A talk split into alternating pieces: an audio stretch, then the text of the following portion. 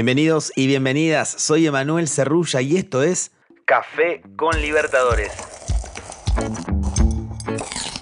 Un show diario para que empieces el día con la mejor información sobre la Conmebol Libertadores, la Conmebol Sudamericana y también las novedades del fútbol y de las ligas de nuestro continente. No te olvides de seguir este canal y prepárate para disfrutar de un rato a puro fútbol.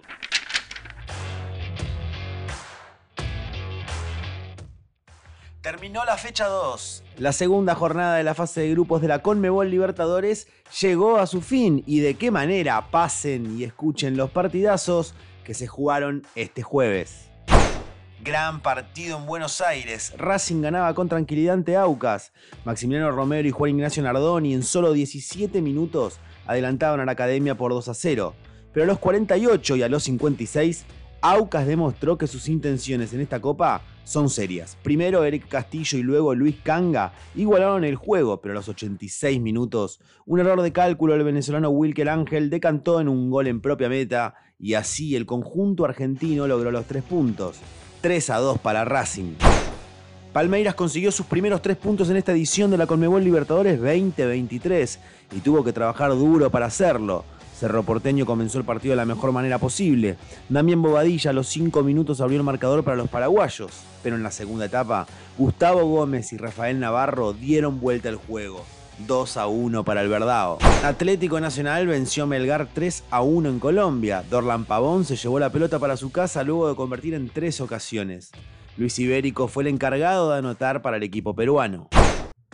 En Paraguay, Alianza Lima rompió la maldición. El equipo peruano le ganó 2 a 1 a Libertad con goles de Aldair Rodríguez y Pablo Sabaj. Oscar Cardoso descontó para el conjunto paraguayo y de esta manera Alianza Lima quebró la racha de 30 partidos sin ganar por Conmebol Libertadores.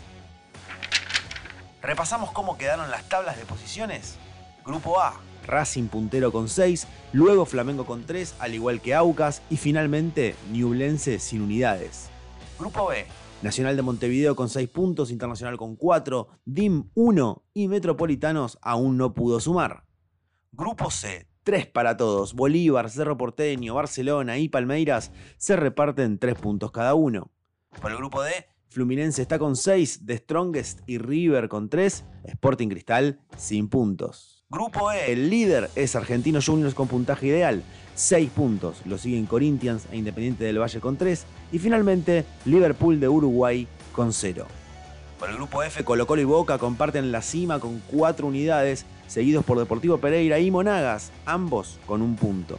Grupo G, Alianza Lima y Atlético Paranaense lideran con 4 puntos, Libertad tiene 3 y Atlético Mineiro 0. Mientras tanto, en el grupo H, Atlético Nacional con 6 puntos es el puntero. Olimpia va segundo con 4, Melgar tiene 1 y finalmente está Patronato sin unidades.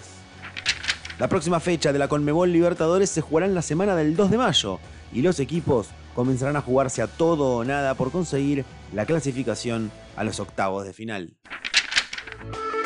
Esto fue Café con Libertadores los invitamos a mantenerse pendientes de nuestro podcast oficial y seguir al canal en Spotify para no perderse los episodios con el mejor contenido exclusivo y original. Emanuel Cerrulla los saluda desde Buenos Aires. Nos escuchamos en la próxima. Chau, chau, chau, chau, chau, chau.